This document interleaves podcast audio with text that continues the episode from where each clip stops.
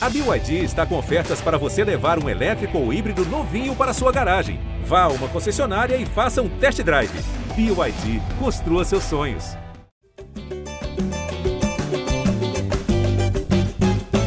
Fala, torcedor alvinegro! Tá começando o episódio 191 do podcast GE Botafogo. Eu sou o Luciano Melo depois de uma derrota com requinte de crueldade, né? Se alguém pensasse qual seria o pior cenário possível, acho que nem quem pensasse isso conseguiria imaginar um gol de falta do Kevin em um segundo tempo todo de vaias, de xingamentos, de um clima que fazia tempo que a gente não via no Newton Santos. Mas essa derrota para o Havaí voltou a provocar isso entre os torcedores. Um primeiro tempo que eu achei bom, sem ser ótimo, e um segundo tempo desastroso. Vamos tentar explicar, falar de lado psicológico, de torcida, de próximos passos, de atuação do Botafogo no mercado. Estou recebendo aqui um dos repórteres que cobrem o dia a dia do Botafogo no GE. Estava lá no Newton Santos ontem. Como é que você está, Davi Barros? Seja bem-vindo.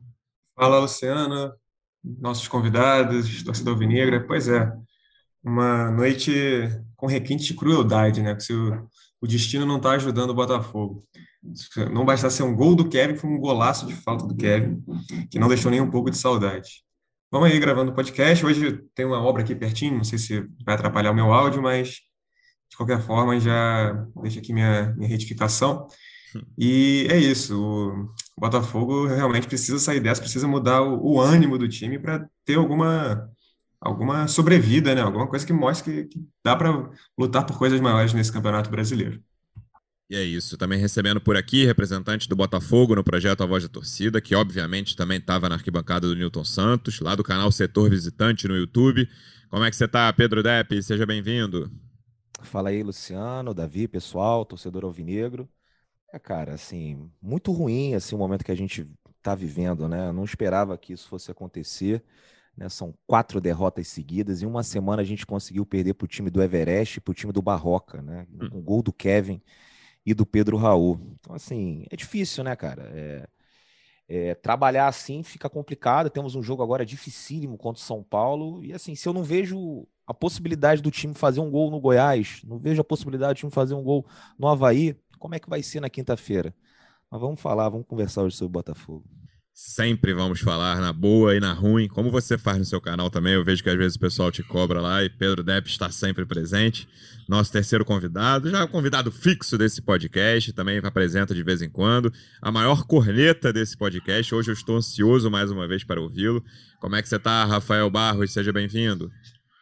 Fala Luciano, fala Davi Depp, torcedor alvinegro. É, a gente tem que ter uma honestidade intelectual nessa hora de não parecer oportunista, aproveitador. É muito fácil chegar aqui e tacar um monte de pedra, como era muito fácil quando estava em quinto lugar, aplaudir, elogiar tudo. E quando estava em quinto lugar, repetindo o que eu falei na abertura do último programa, é, eu pontuei que a colocação era melhor que o desempenho, que, pod que podia ser que daqui a alguns dias o Botafogo tivesse mais abaixo na tabela. Eu até deu exemplo do Fortaleza, que era o último colocado. Então, assim, que nem sempre a colocação reflete mas infelizmente o que a gente tem que colocar hoje é que tem muita coisa para ser trabalhada, tem muita coisa em campo para ser corrigida. A colocação do Botafogo não é um mero acaso. O Botafogo não deu apenas um azar, ele não jogou, ah, a fase está ruim. É, o Atlético Mineiro está passando por uma fase de turbulência, por exemplo, e é um time excelente. Não é o que está acontecendo com o Botafogo. O Botafogo está jogando mal. A verdade tem que ser dita. Botafogo vem jogando mal o Campeonato Brasileiro. Hoje, dia 14 de junho de 2022, não apenas completa um mês que o Botafogo não vence. O Botafogo, nessa data, nessa fotografia, repito, joga o pior futebol da Série A. E ainda pior do que cinco times da Série B: Cruzeiro, Grêmio, Vasco, Isso. Esporte e Bahia. Então, isso, a verdade tem que ser dita, porque assim, é, a, a, única maneira de você sair de uma situação ruim, quem faz terapia sabe disso, é, a, a, única maneira de você sair de uma situação ruim é reconhecer, entender e reconhecer a situação que você se encontra. Repetindo o discurso do, do Luiz Castro ontem, não podemos vender ilusões, então eu digo, não podemos viver de ilusões.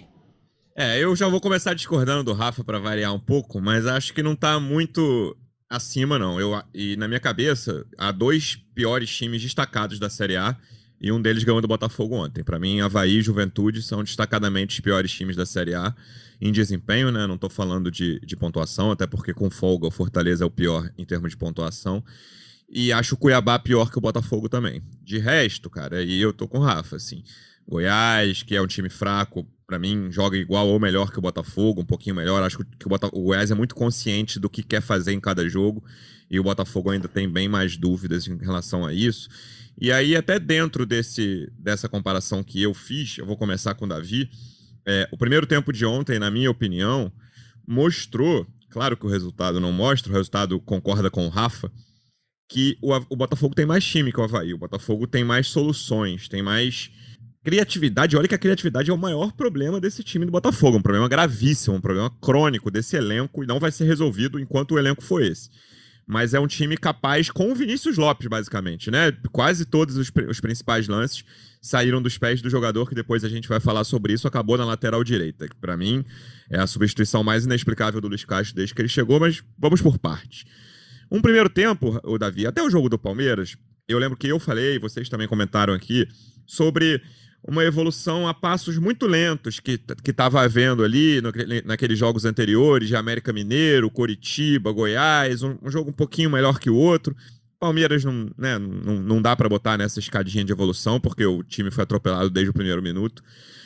E ontem, para mim, nesses cinco jogos aí, tô botando o América, começando com o América Mineiro, o primeiro tempo do Botafogo foi o melhor período do Botafogo nesses cinco jogos. Assim.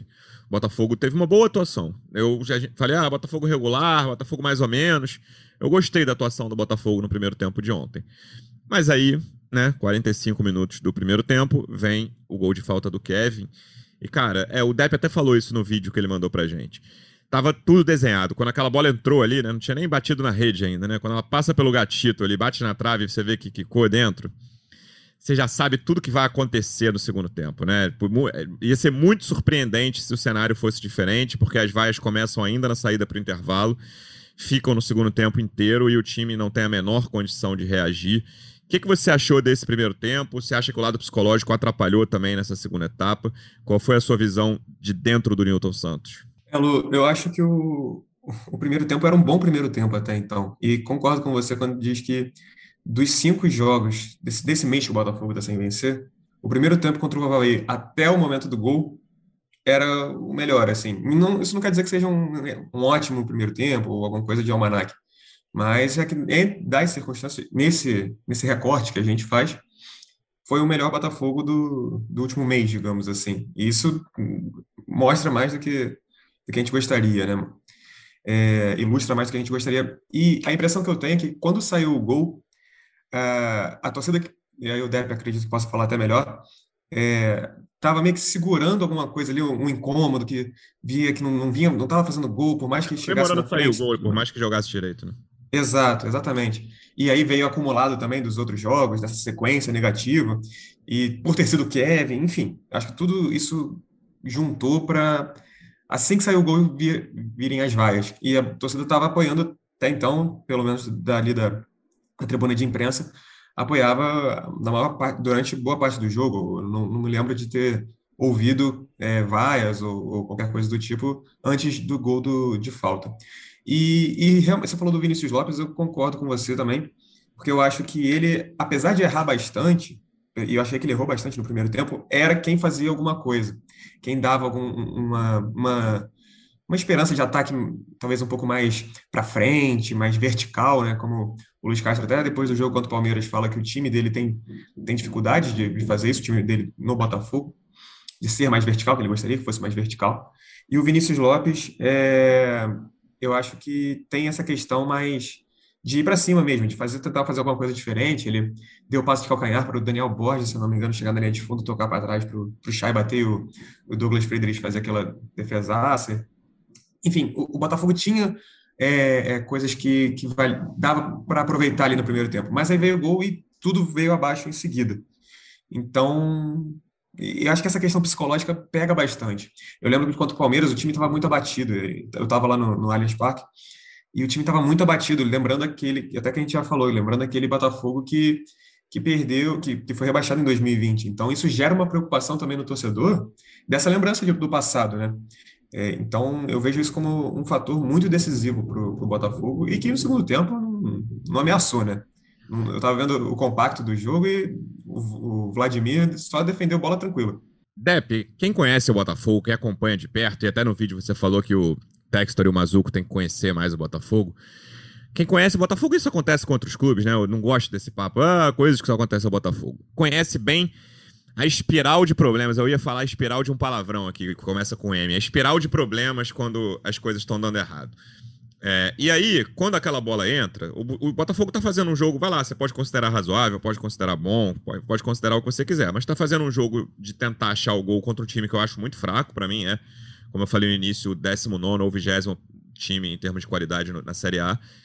E quando aquela bola entra, você reconhece muito bem o que vem pela frente. Né? Claro que às vezes é diferente, o Botafogo consegue viradas em momentos em que as coisas estão dando errado, em fases em que as coisas estão dando errado, mas era uma coisa que a gente não estava esperando ver tão cedo, né? E a gente comentou várias vezes aqui nesse podcast ao longo do início desse ano que a gente vai ver como é a gestão na primeira crise, né? E eu não achava que fosse ter uma crise em 2022. E aqui estamos em 14 de junho, temos uma crise. Para mim é, é indiscutível que o Botafogo na zona de rebaixamento em 14 de junho é uma crise. E aí, agora a gente vai ver como é feita essa gestão e como é esse lado, como o Botafogo vai tentar sair dessa espiral de problemas quando as coisas estão dando errado. Pois é, e para sair é muito difícil, né? Conhecendo é, o histórico do Botafogo, quando as coisas começam a dar errado, aí é que, meu irmão, afunda de vez. E Mas só que, enfim, a gente está vivendo esse momento diferente, tem o John Tex, a questão que me deixa um, um, um, pouco mais esperançoso é que tem dinheiro agora, né? Então, assim, dá para consertar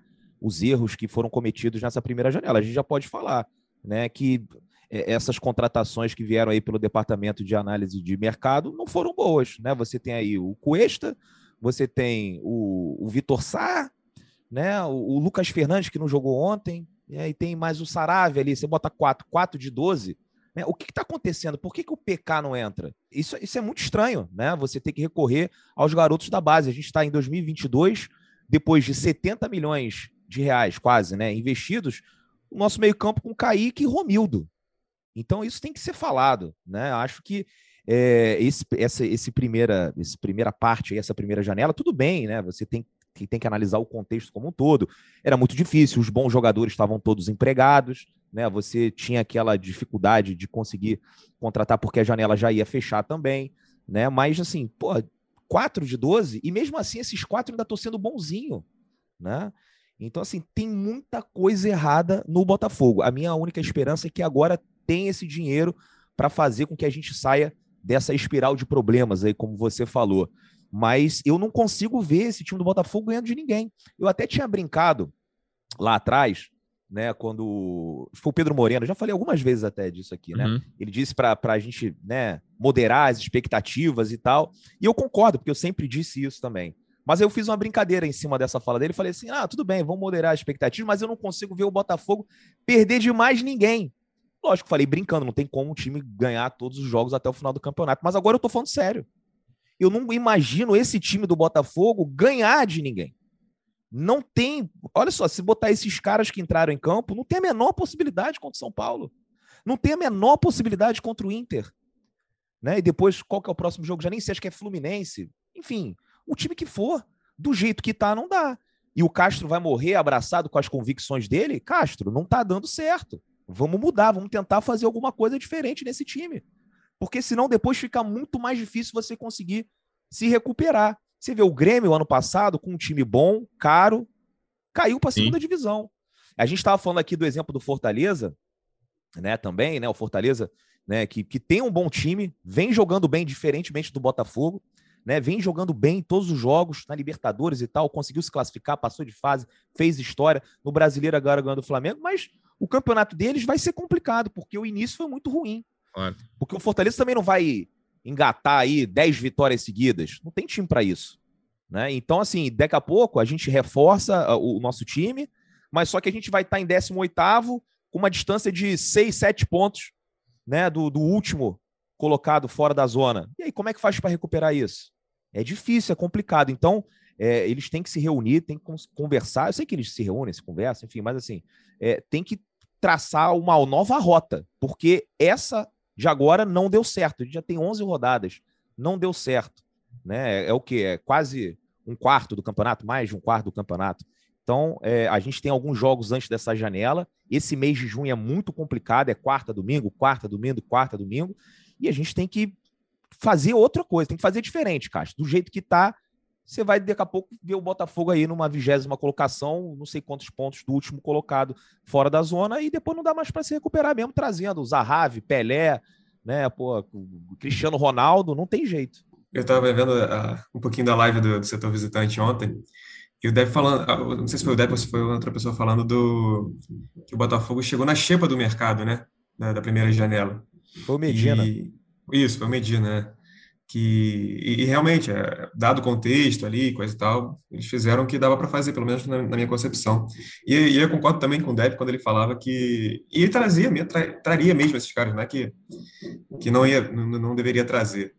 Eu, eu contrataria o PK, mas o que está uhum. acontecendo com o PK? Por que, que não joga? Exato. Essa tá é treinando é mal, questão. tá, enfim, não está indo, está saindo na noite, não sei o que está acontecendo.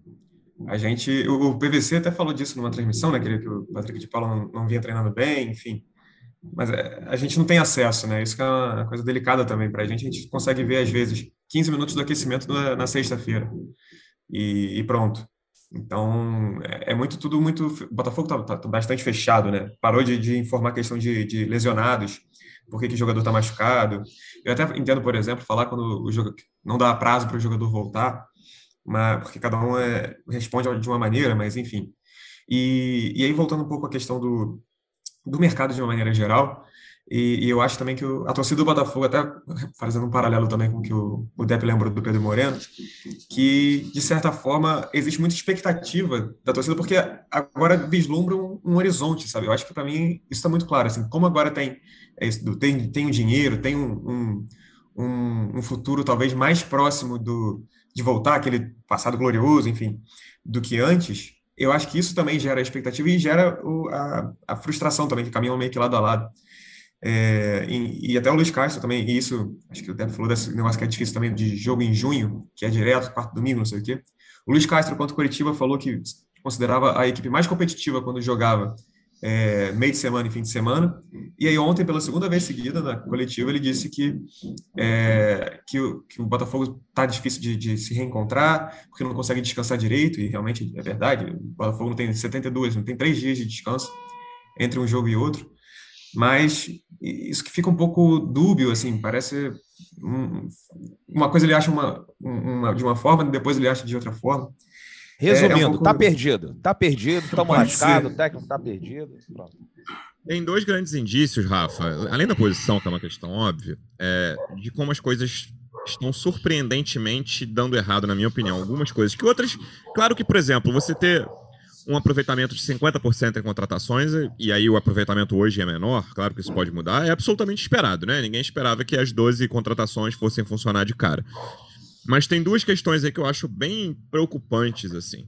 A primeira, vocês já citaram, que é o Patrick de Paula ter virado a quinta opção de volante do Botafogo. Isso para mim é assustador, depois de 11 rodadas. Oyama, Tietchan, Romildo e Kaique estarem na frente dele. Acho que ninguém imaginou isso. E a segunda é uma coisa que eu falei aqui no início, que é falando, cara, que absurdo. Ele tirou, botou o Vinícius Lopes na lateral, o jogador mais criativo, o jogador que mais levava perigo à defesa adversária. Um jogador que até demorou a estrear, se não me engano, ele estreou na semifinal do Carioca, né? Porque ele chegou e logo se machucou. Então, e no, até três jogos atrás nunca tinha sido titular com a camisa do Botafogo, né? E ontem foi com tranquilidade, assim, quem, quem mais levou perigo ao, ao gol do Havaí. É, então, é um time que, cara, hoje, passadas 11 rodadas, a minha impressão é de que é uma tela em branco, né? O que, que a gente pode aproveitar? Parece que nada aconteceu, né? A gente pode aproveitar. É, tirar conclusões de, de coisas que não estão funcionando. Beleza, é um avanço. Mas fora isso, o que está funcionando? O que, que a gente pode cravar? Esses aqui estão certos, vão jogar, o time vai jogar dessa forma? Eu não consigo dizer. Eu fiz uma, um levantamento, tem dois ou três podcasts, fiz uma planilhinha de Excel, botei quantos é jogadores o Botafogo já tinha usado, né? Eu tinha falado de 29, acho que esse número não alterou, mas de titulares o Botafogo já chega aí a 20, 21, 22 jogadores, ou seja, um time inteiro. Agora, dois times inteiros, um time inteiro reserva como titulares, tá?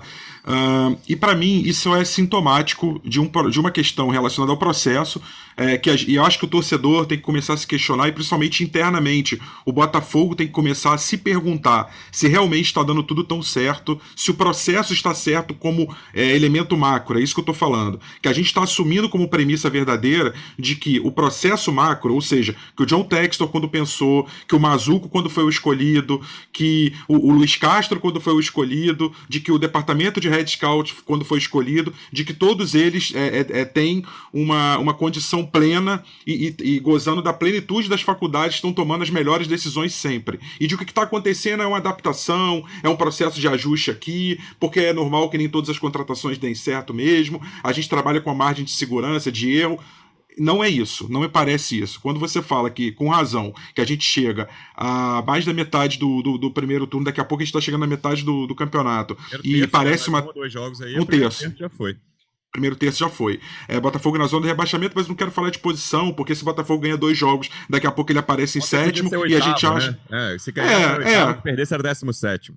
Eu quero falar de colocação. Tem uma, tem uma conta muito mais importante que está embutida na fala do Depp. Que é, gente, a fala do Depp ele é muito importante. Eu tô, vou chamar a atenção pelo que o Depp falou. O Botafogo está com 12 pontos. Se ele virar o turno com menos de 23, ele começa a ter a dever ponto para não ser rebaixado. E isso é muito sério. É pontuação. Esquece colocação. Foca na pontuação. Então hoje o Botafogo precisa fazer os mesmos 12 pontos que ele tem, 11, vai lá, para fazer 23 e terminar o primeiro turno salvo. A salvo. Então, isso para mim é sintomático de que processos, de que decisões desse processo foram eh, tomadas de forma equivocada. Decisões, inclusive, do tal projeto que se fala para 23. E na minha visão, o principal erro, a principal pergunta que não foi respondida e continua sem ser respondida na prática. O que que o Botafogo quer fazer em 2022? Em 23 já está bem claro. Em 22 para mim ainda não está claro. E vou, te- e vou falar, o Botafogo enfrentou três equipes que subiram com ele da Série B, as três. Goiás, enfrentou o Havaí, enfrentou o Curitiba. Né? Primeiro o Curitiba, depois o Goiás, depois o Havaí. O Botafogo viu três equipes preparadas para jogar uma Série A, não para ficar na Libertadores. Pelo contrário, mas três equipes preparadas para brigar jogo a jogo para tentar trazer, se possível, três pontos em casa, principalmente, e se possível, um pontinho fora. E Goiás e Havaí ainda roubaram mais dois, o Havaí mais três o Goiás também mais três pontos nossos, que de repente só esperavam um. Então tô falando por isso mais dois. Então, assim, o Botafogo encarou adversários que vieram na mesma realidade que ele. Ele, ele teve uma opção. É, a, a SAF do Textor, gente, é isso que eu quero, aí que eu quero chegar. Ninguém. é, não, é, não é obrigatório que quando você assina uma SAF, você arrase a terra, você joga uma bomba, já usei essa metáfora lá atrás, você limpa o quarteirão inteiro e você comece tudo do zero, só aproveitando alguns jogadores. Mas a filosofia não tem que mudar é, da, da água pro vinho necessariamente, não. Porque o futebol exige processo. E a gente não tá vendo esse processo. O Botafogo encerrou os contratos de patrocínio, ele hoje não tem, não tem a camisa dele tá em branco, né? Ele, ele fez uma série de mudanças, algumas positivas, como a questão do centro de treinamento, realmente. O Loniera, que é ainda provisória, mas é muito melhor do que o Campanex do Engenhão. Mas, por exemplo, o gramado do Engenhão, ninguém explica por que que o gramado tá daquele jeito. A gente tá dois, três jogos jogando naquele gramado que imprati impraticável. Ah, não tem buraco. Ah, mas a grama tá soltando, gente. A gente não trocou a grama de inverno, então assim. Tem muita coisa que tem que ser explicada, inclusive no processo macro tem que ser explicada. Não é normal que 12 contratações, o Depp falou isso também ontem no vídeo dele, não é normal que 12 contratações praticamente todas tenham dado errado, tirando o, o Cuesta e o Vitor Sá. Não é normal, isso não é normal. O normal, o número que você falou, cinco ou seis, a metade deu certo, metade deu errado. O Botafogo ontem entrou com praticamente o time todo da Série B, gente. Entrou com o time da Série B. E agora vou, vou no final da tua, da tua pergunta para finalizar minha fala aqui. É, a, a substituição equivocada dele, o pior da substituição equivocada de botar o Vinícius Lopes lateral, não é só ele botar o Vinícius Lopes na lateral. Porque se você tá desesperado, se você tá vendo que nada tá acontecendo dentro de campo e tenta uma solução desesperada, faltando cinco minutos, é uma coisa. O que ele fez foi pegar o Botafogo no momento que ele acertou. O Botafogo começou mal o primeiro tempo. Os 15 minutos iniciados do segundo tempo. O- os 15 minutos iniciados do segundo tempo são pavorosos. O Botafogo podia ter tomado o segundo gol. Foi. Mas o Botafogo vai se encontrando. Porque o Botafogo entrou em campo no 4-3-3, o Chay sobrecarregado na armação. O Botafogo criou três chances boas de gol: um chute de fora do Luiz Oyama, uma enfiada pro Erisson que o Douglas Friedrich sai, e a bolaça do Chay que ele defende de mão trocada, que é a melhor chance do Botafogo. E, só que o- e, e o Botafogo toma um gol fortuito ali, aconteceu. Da mesma maneira que contra o Goiás ele fez um gol meio fortuito, tomou a virada. Ontem a gente esperava que, quem sabe, Ah. pudesse acontecer o contrário. Beleza, né? O- Falta do Patrick de Paula que desvia. Né? Fortaleza também. Então, assim, é, o Botafogo volta para o segundo tempo com uma alteração tática, gente. Isso é importante a gente ter essa leitura. O Botafogo começa no 4-3-3 com dois volantes, um armador, o Chay de armador sozinho, ali o Tietê e, o Oyama de volantes, uma linha de quatro atrás normal, com dois laterais, dois zagueiros, e na frente o Vitor Sá de um lado, Vinícius Lopes de outro e o Erisson na frente. 4-3-3 é o esquema que ele sempre está usando. Aí chega no segundo tempo, ele muda, ele vai para o 4-1-4-1, ele bota o Kaique de volante é, pegador, adianta o Romildo, e ele faz uma linha com o Romildo, aí o mais importante que ele faz, aí que eu quero chegar, ele recua o Vinícius Lopes, ele recua o Vitor Sá para quê? Para o Botafogo ter superioridade numérica no meio, que era o grande problema do primeiro tempo. O Chay carregava a bola, conduzia a bola, porque ele não tinha com quem dialogar. E aí o Vinícius Lopes tem um aproveitamento dele, cresce muito, porque ele passa a ter com quem tocar a bola, o meio campo do Botafogo é povoado, ele começa a se encontrar no jogo, mas isso lá para os 15, 20 minutos de jogo. Só que quando o time começa a desenvolver, ele estranhamente pega, saca o Vinícius Lopes, bota ele para lateral. Substituição, né? O 25, exatamente naquele momento que o Botafogo está começando a dar liga, entre os 15 e os 25. Os 15 primeiros minutos são trágicos no segundo tempo. Realmente o Botafogo um começa muito mal. segundo tempo, né? Exato, exato. Para não falar, pô, o Rafael tá falando que o segundo tempo foi bom. Não, foi horrível. Só que dos 15 aos 25, o Botafogo melhora e começa a se encontrar e começa a, a, a amassar o Havaí, espremer, a marcar a saída de bola e a se encontrar no toque de bola. E principalmente com o Vinícius Lopes, fazendo boas jogadas. E ele pega o Vinícius, bota na lateral, bota o Matheus Nascimento sacando o Daniel Borges. Então, assim, gente, não deu para entender o que, que ele quer o que, que o Botafogo quer? Qual é a proposta de jogo do Botafogo? Luciano, quando eu falo que o Botafogo hoje joga o pior futebol da Série A e tirando cinco da B, não é que ele não tem, ele tem time para jogar. Já falei isso, não, não vou tirar o que eu falei. O Botafogo tem time para ser um dos oito melhores da Série A, nome por nome. Só que o Luiz Castro não está conseguindo fazer o Botafogo ser um dos oito melhores da Série A. A fotografia para mim hoje é que ele hoje joga um dos piores futebols da Série A, talvez o pior, incluindo alguns times da Série B. O que o Vasco e o Cruzeiro fizeram no Maracanã, para mim os dois jogam melhor do que o Botafogo hoje. Fotografia do momento. Não é que o Botafogo não tenha condição de jogar melhor. A questão do Luiz Castro também, Davi, a gente comentou no último episódio. É, para mim, dentro de campo, ontem foi o pior jogo dele durante, durante o jogo, assim, foi é, as piores opções, foram as piores opções ele piorou o time. Foi exatamente isso. Ele piorou. Tem um amigo meu botafoguense que fala: ah, vocês gostam, vocês, imprensa em geral, não o nosso podcast especificamente, de dizer que no segundo tempo o Botafogo melhora. Melhora porque o primeiro é uma tragédia. Pô, e ontem não foi o caso, né? E aí ele ontem piorou. Ele tranquilamente piorou o time. E eu, o que eu acredito, até a pergunta nem é exatamente sobre isso, é sobre campo. Na minha cabeça, o que ele fez na coletiva pós-Palmeiras aumentou a pilha de torcida, de jogadores, entendeu? Isso é conhecer o clube, sabe? No, no caso, não conhecer o clube. É, o processo que o Botafogo está vivendo, ele precisa de tranquilidade. Acho até que depois de uma atuação muito ruim em campo, no caso a beira do campo, ele foi melhor na coletiva ontem, com um tom mais tranquilo, mais sereno. Eu vi a coletiva inteira ontem. Tava imaginando, eu falei, cara, se contra o Palmeiras foi o que foi, eu tava imaginando que ele ia, né, talvez pedir as contas, xingar jogador, sei lá. Fazer um negócio assim. É, e achei o tom dele mais sereno. É, mas isso, o que aconteceu na arquibancada, o que aconteceu dentro de campo depois do gol do Havaí, eu acho que também tem essa coisa. Cara, o nosso treinador, depois de 10 rodadas, o Botafogo não estava na zona ainda, depois daquele jogo contra o Palmeiras. Falando, ah, eu sei que vai.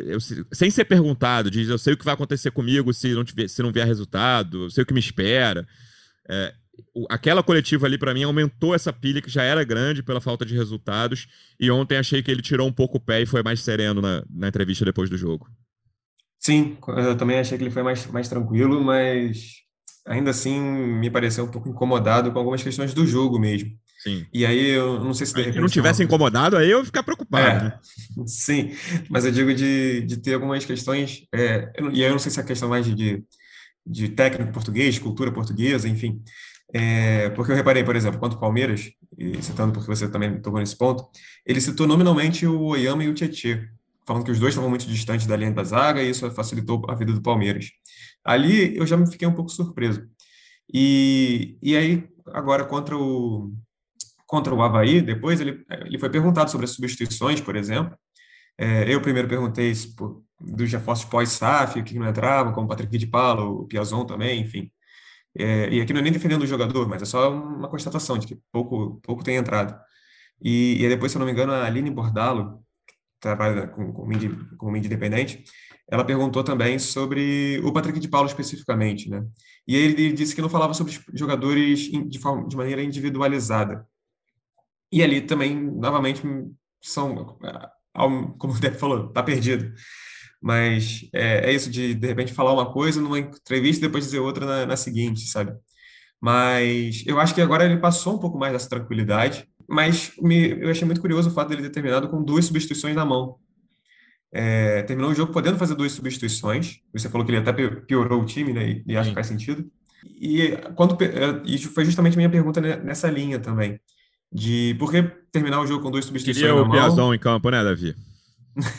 Ô, ô, Davi, mas é, mas é engraçado, eu já tenho uma leitura diferente, cara. O que me estranhou foi pegar aquela planilha de Excel que eu fiz e ter percebido que em todos os jogos ele usou cinco substituições. Porque ele não dá padrão nenhum pro time. O time toda hora tá uhum. rodando, lembro, tem, tem 29 jogadores a, a, em campo e ele não, não encontra o elenco, né? E o que a gente uhum. precisa é de ritmo, de continuidade, de, de jogadores se conhecerem. E ele, e ele rodando muito, eu até achei que, poxa, é, tudo bem, o jogo talvez pedisse mais, mas pelo menos num jogo, por exemplo, ele não precisava ter botado o Matheus na hora que ele botou. Se ele morre com duas substituições e o time se acertando ali em campo, de repente funcionava. Desculpa te, te interromper aqui.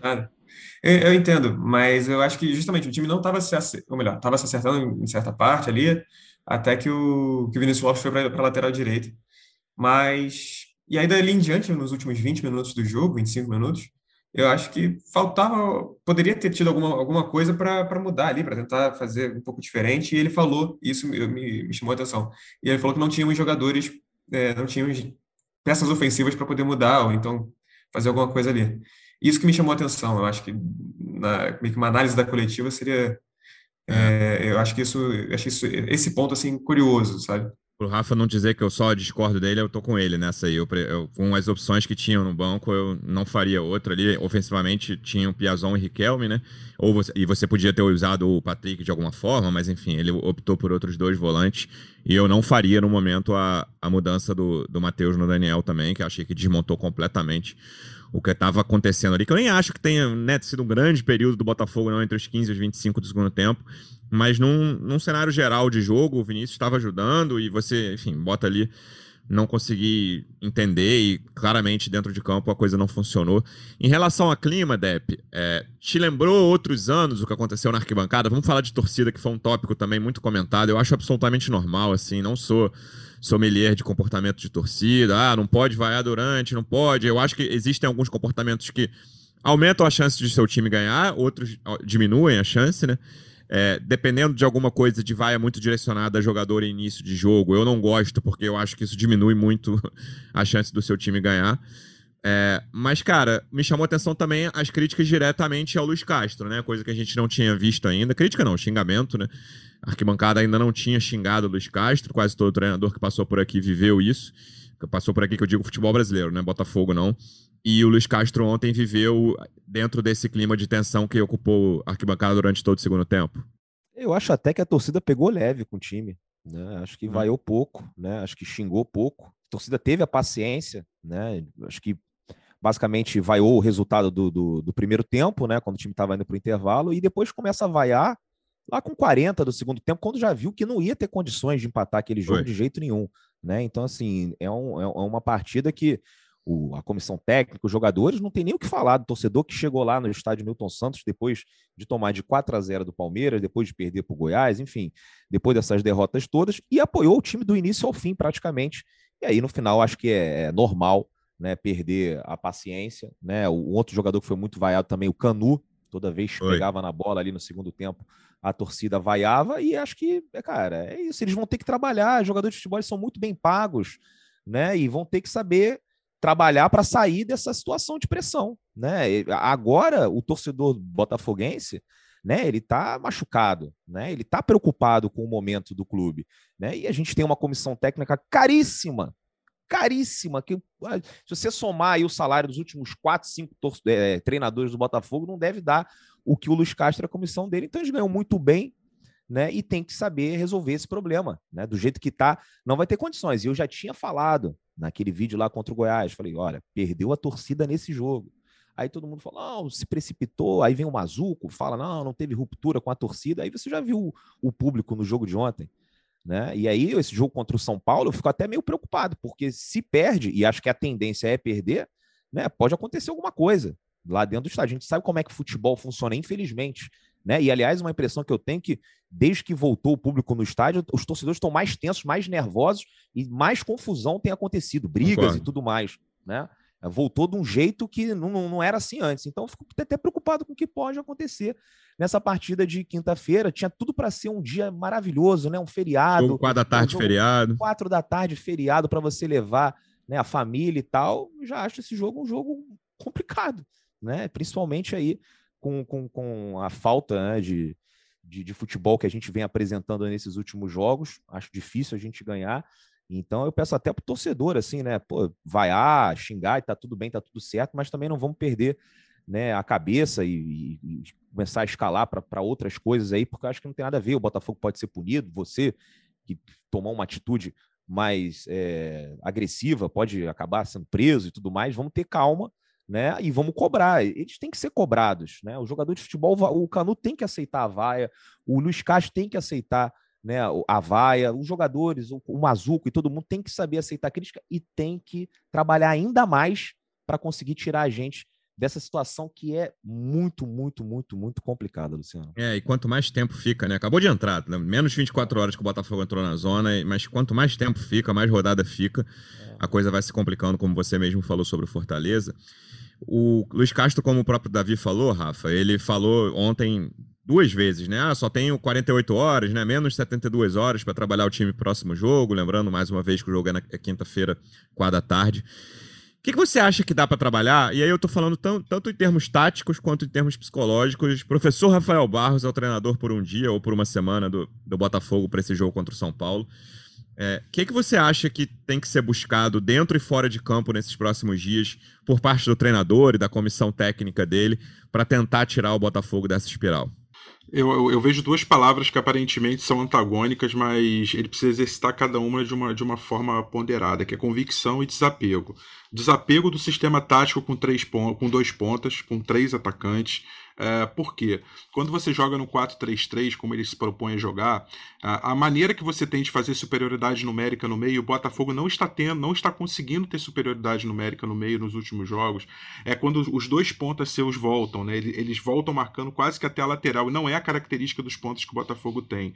É, ou se não, você faz adaptações móveis durante a própria partida, que permite que um volante seja ataque mais o espaço do meio, suba mais, e principalmente quando tem um volante que fica mais. O Botafogo não tem hoje um camisa 5 clássico, o Botafogo também hoje não tem uma composição de ocupação de meio. Então eu acho que ele, pode repensar essa questão do 4-3-3. É, ele não tentou nenhuma vez ainda, do, é, durante o jogo em pequenos momentos, mas ele não tentou ainda de forma sistemática jogar com uma linha de 4 no meio. Ele não tentou ainda jogar com dois volantes e dois armadores. Por exemplo, tentar jogar o Chay e o Lucas Fernandes juntos.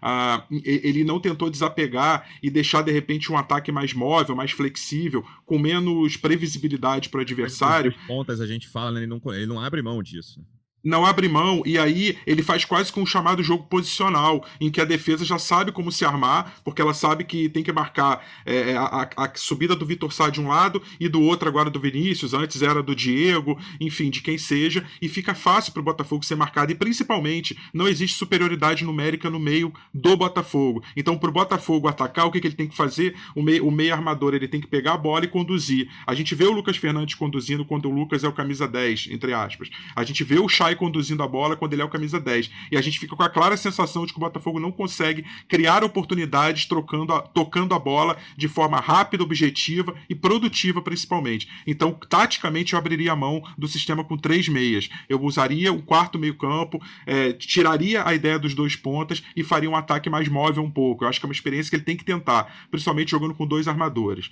Tá? E outra pergunta que você me fez sobre. Ah, não, a outra questão que eu falei é o desapego. É. Então, eu acho que ele tem que ser. Esse é o desapego. E eu acho que a convicção tá faltando nele também. A convicção de ele ter um sistema, um, sistema, tudo bem, mas ele tem que ter jogadores e, e, confiar nesses jogadores e ir com eles. Porque ficar trocando de jogador toda hora, e por isso que eu falei até com o Davi, é, eu acho que você ficar trocando demais dentro da partida de um jogo para o outro, ele não conseguiu ainda repetir uma escalação de um jogo para o outro, é, você não dá ritmo para o time, você não dá. Eu, eu repito essa questão do entrosamento Hoje em dia eu sei que o futebol moderno existe que você tem opção de elenco, de banco, de tudo. Só que o Botafogo, excepcionalmente, provavelmente não fez pré-temporada com esse time. E se você não fez pré-temporada, você, tá, você vai expor demais o time a uma curva de aprendizado que geralmente você tem no Carioca. E no Carioca, você empata com Resende, você ganha do Volta Redonda no sufoco, exatamente porque você não tem esse entrosamento, exatamente porque você está conhecendo, entrosando as linhas, é, a questão da cobertura, da marcação, da forma de atacar. Só que você fazer isso na Série A do Brasileirão é você cobrar um preço muito caro. E esse preço pode vir no ponto que você está perdendo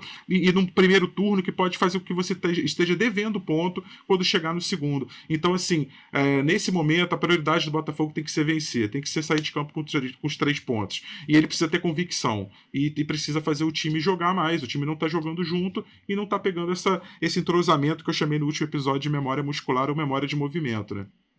É isso. Davi, vamos começar a falar de futuro, segundo semestre, principalmente. Primeiro, um passado bem recente ainda, Nico Ramalainen.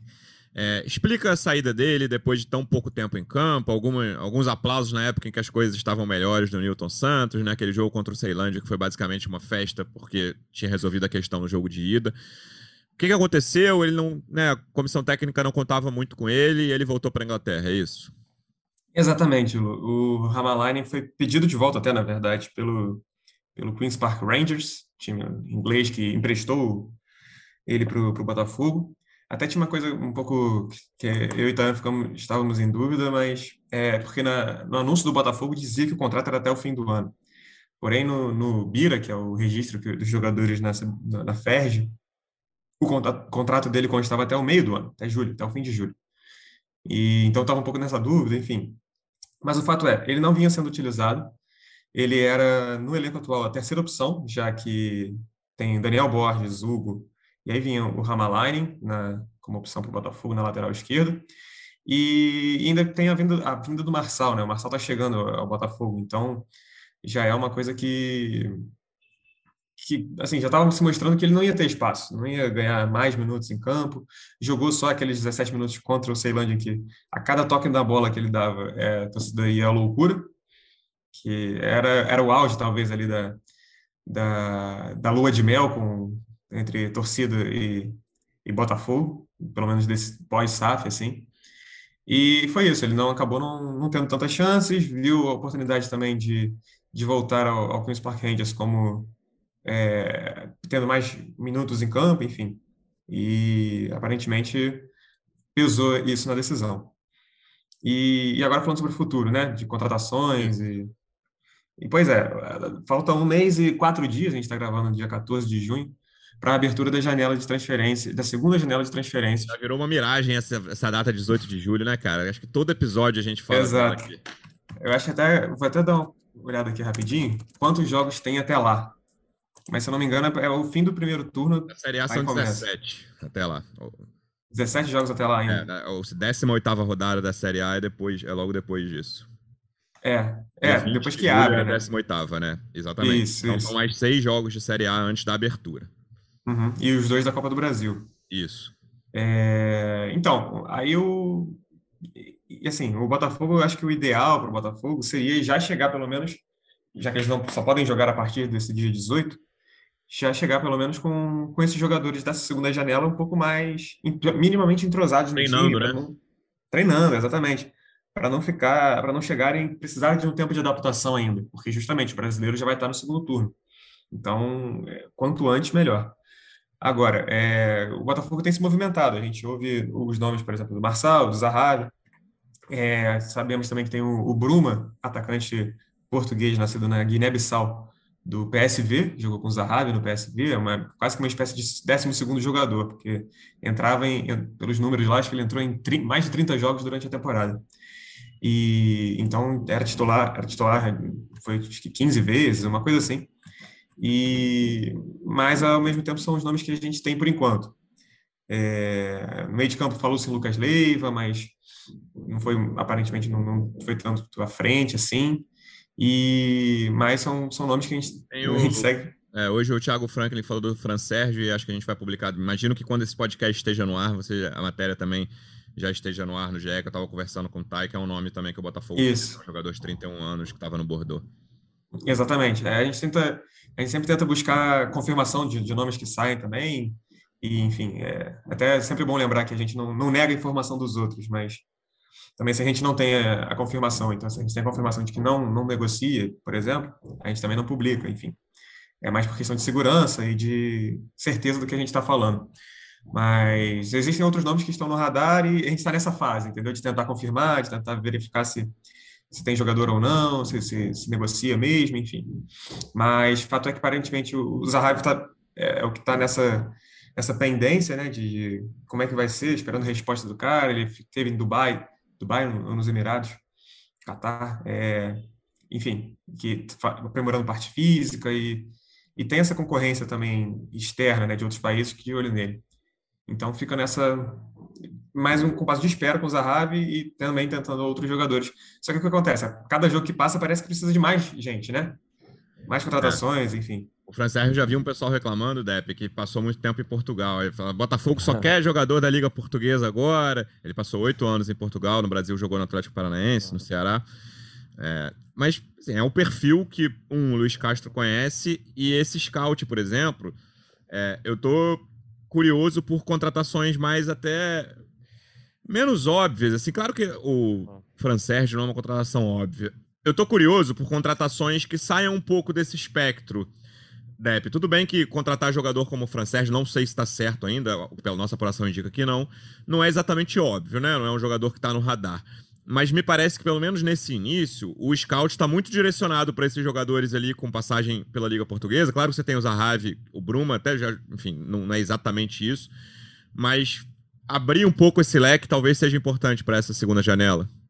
É, eu acho que o Botafogo tinha que fazer o simples nessa janela. Eu confesso para você que não me empolgo muito com Bruma, né? Você trazer um cara que, pô, nunca jogou a Liga Brasileira, né? Sei lá com que né, vontade ele vem aqui para o Brasil, aí bota junto um israelense, sabe? Acho que tem tudo para não dar certo, né? Uhum. Já, já suando aqui a, cor, a corneta aqui, porque, cara, é, esse contexto do Botafogo, o Botafogo, como você até falou, assim, é uma tela em branco. Então a gente está fazendo um time do nada. Se você pega esse cara, o israelense, e coloca aqui num time bem arrumado, eu não tenho dúvida que ele vai fazer muitos gols. Se você tem um time, né, também é, bem ajustado e você coloca ali o Bruma na ponta, beleza. Agora, sabe, parece que é, tá, tá, escolhendo jogadores aleatoriamente, vai botar todo mundo junto e aí do nada o time vai vai melhorar muito. Eu iria em, em, em, eu por exemplo ontem não sei até quem foi que falou, eu vi isso no Fogonete tal do, do Ferreirinha.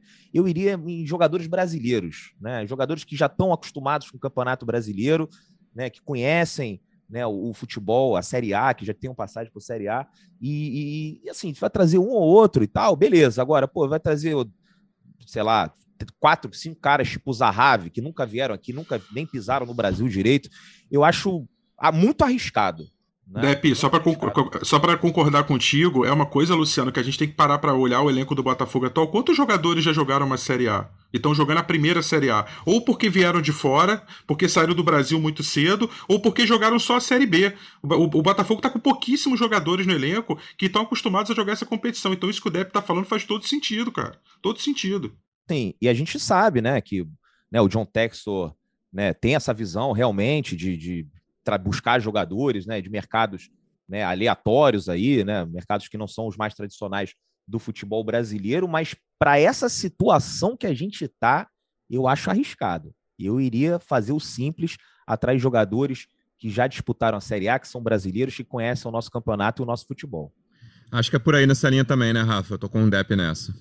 Tô fechadaço com o Depp, cara. Exatamente isso. É o momento da. A gente não pode ter vergonha de corrigir o rumo, cara. Como é uma folha em branco, como é um processo do zero, como o Botafogo quis começar esse processo em abril, é, sem fazer muita transição, começando ali, dando o tal do F5 ali que a gente já brincou, é, ele não pode ter medo de corrigir rota, principalmente no macro, né? Na parte do departamento de futebol. É, o técnico não, o técnico tem que ter, como eu falei, o, o Castro cada vez mais tem que ter um, um elenco, um, um time titular, um entrosamento, mas do ponto de vista das contratações, o Botafogo não pode ter medo de, de, de trocar o leme, de mudar o leme, não, de mudar a bússola. Então vamos olhar para o mercado nacional, vamos ver que jogador que já deu certo, utilizar o, o aporte que o, que o, Botafogo tem financeiro hoje, a grana que ele tem para que ele pode usar e dar ali no mercado, é, principalmente nessa janela aí agora, e, e, tentar trazer jogador de outros clubes. Aí tem que ver a questão dos sete jogos e tudo, mas trazer jogadores que estão acostumados pelo menos ao futebol brasileiro, que já jogaram Série A. É isso aí. É, tô fechado com o Dep nessa. Eu, não tem outro penso, caminho, não. Eu penso de uma maneira um pouco, não diferente, mas também não, não é concordando, não. Porque se a gente parar para pensar nos jogadores que deram certo, a gente citou o Cuesta e o, e o Vitor Sá, sim, basicamente, é, um veio dos Emirados, tendo pouco, pouca experiência de, de Brasil, de futebol brasileiro e tudo mais, né, mas atuou no Wolfsburg da Alemanha, enfim.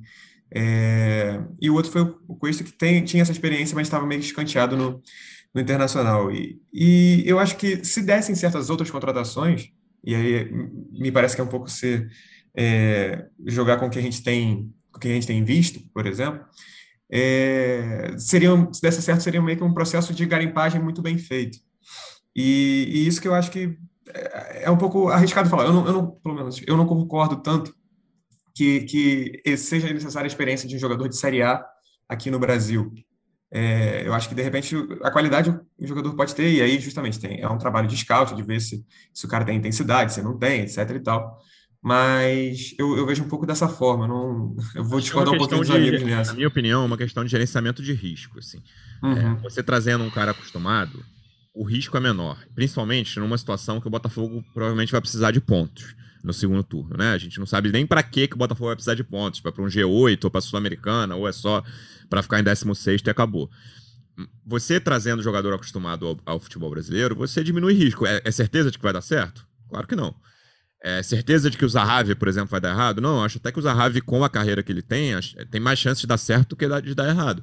Mas é um cara que não, assim, vai precisar. Talvez ele nunca tenha ouvido falar em Goiás na vida, em Curitiba, e... em Havaí. Quem são? Quem é o Jair Ventura? Quem é o Barroca? Né, o Zahavi muito provavelmente e... nunca ouviu falar. Claro que vai estudar antes do jogo, como, né, faz parte da, do dia a dia do jogador ali. Mas eu acho esse, tem... principalmente pro Botafogo não ter começado tão bem o campeonato, tão bem, né? Eufemismo, ter começado mal o campeonato, esse gerenciamento de risco é importante para você cara, eu vou fazer segurança aqui, aí na janela do, do fim do ano, pro ano que vem, estando garantindo em Série A, quem sabe jogando uma Sul-Americana, eu posso usar mais e aí alternar, né? Com caras com menos risco e outros com maior risco. E aí, Luciano, tem um, um, processo que se soma aí que a gente não para para pensar. Se você pegar a Liga Brasileira, a Série A do Brasil e comparar com outras ligas no mundo, e aí eu vou falar até uma coisa que muita gente pode discordar. O campeonato brasileiro, como campeonato, ele hoje é uma liga mais forte do que o campeonato português. O campeonato português tem três times muito bons, que provavelmente são melhores do que todos do Brasileirão, tirando talvez o Palmeiras e o Atlético, que são ali do mesmo nível. Mas como campeonato, eu não acredito que o Estoril, que o Arouca, que o. talvez o Braga ali, é, como campeonato, o brasileiro é um campeonato que tem um é, um, um, patamar de igualdade, de competitividade principalmente, que talvez hoje só perca para quatro ou cinco ligas do mundo. E isso faz ele como campeonato, e, nem, e não time a time individualmente, claro. Se você pegar uma Champions League, você vai ver que os melhores times europeus de qualquer liga dessas são melhores do que os brasileiros. Mas como campeonato, como somatório dos 20 clubes, é um dos campeonatos mais difíceis do mundo. É, eu tenho dúvida, porque eu acho que os três de cima, a média sobe, mas, por exemplo, para falar em outras palavras mais ou menos o que você disse um cara que jogue bem contra 16 ou 17. Vai, vamos lá. Ele é de um time pequeno do, de Portugal. Ele, tirando os três, sobram 16. Um cara que jogue bem contra 16 times da primeira divisão portuguesa, ele provavelmente vai jogar contra 4, 5, porque né, os outros aqui são melhores do que os 14, 16 piores da, do campeonato português. Eu acho que é por aí sim. É, enfim, eu tô curioso para ver como é que vai ser essa janela. E tô mais curioso ainda para ver como vai ser esse jogo na quinta-feira, cara. Era o que o Depp falou. Eu tava, quando eu vi esse jogo marcado e tal, desmembrado a tabela, eu falei, pô, é jogo para 30, 35 mil pessoas. Se Botafogo tiver uma fase razoável, e vai ser um público menor e vai ser um público mais tenso, né? Sem dúvida alguma, com o time. Quero ver como vai ter o time também. Acho que é muito importante trabalhar o psicológico nesses dias. E o Botafogo precisa disso, precisa pontuar e precisa vencer, né? Principalmente dentro de casa. Veremos o que vai acontecer, Davi. Obrigado mais uma vez pela presença e até a próxima, amigo. Valeu, Luciano, Rafa, Depp, torcida alvinegra, seja um prazer. Até a próxima. É... Agora, dá uma, fazer um rodízio aqui de repórteres, né? Taiwan, acho que estarei de folga no feriado. Boa. Taiwan deve aproveitar para fazer o próximo episódio do podcast aí. Justo, aproveita a folga. Rafa, obrigado mais uma vez pela presença e até a próxima, amigo. Valeu, Luciano, valeu, Davi, valeu, Dep, valeu, torcedor alvinegro. É... Jogo a jogo, gente, jogo a jogo. Pensar no próximo jogo, pensar nos três pontos e pensar só na vitória agora. Vamos, vamos deixar desempenho para daqui a pouco. Eu tenho cobrado muito desempenho, mas vamos buscar os três pontos, é isso, mais nada. Isso, estão faltando esses três pontos que venham e sem desespero, não há razão para desespero ainda. Dep, obrigado mais uma vez pela presença e até a próxima, amigo. Eu já tô começando a ficar desesperado, mas tudo bem, Luciano. Valeu, Luciano, valeu, Rafa, valeu, Davi. A gente se encontra torcedor alvinegro na quinta-feira lá no Milton Santos. Grande abraço e até a próxima. Valeu, torcedor alvinegro. Obrigado mais uma vez pela audiência. Até a próxima. Um abraço. Partiu, louco, Abreu! Bateu! Gol! Sabe de quem? Do Botafogo! Do Alvinegro, do Glorioso. É o GE Botafogo. Yeah.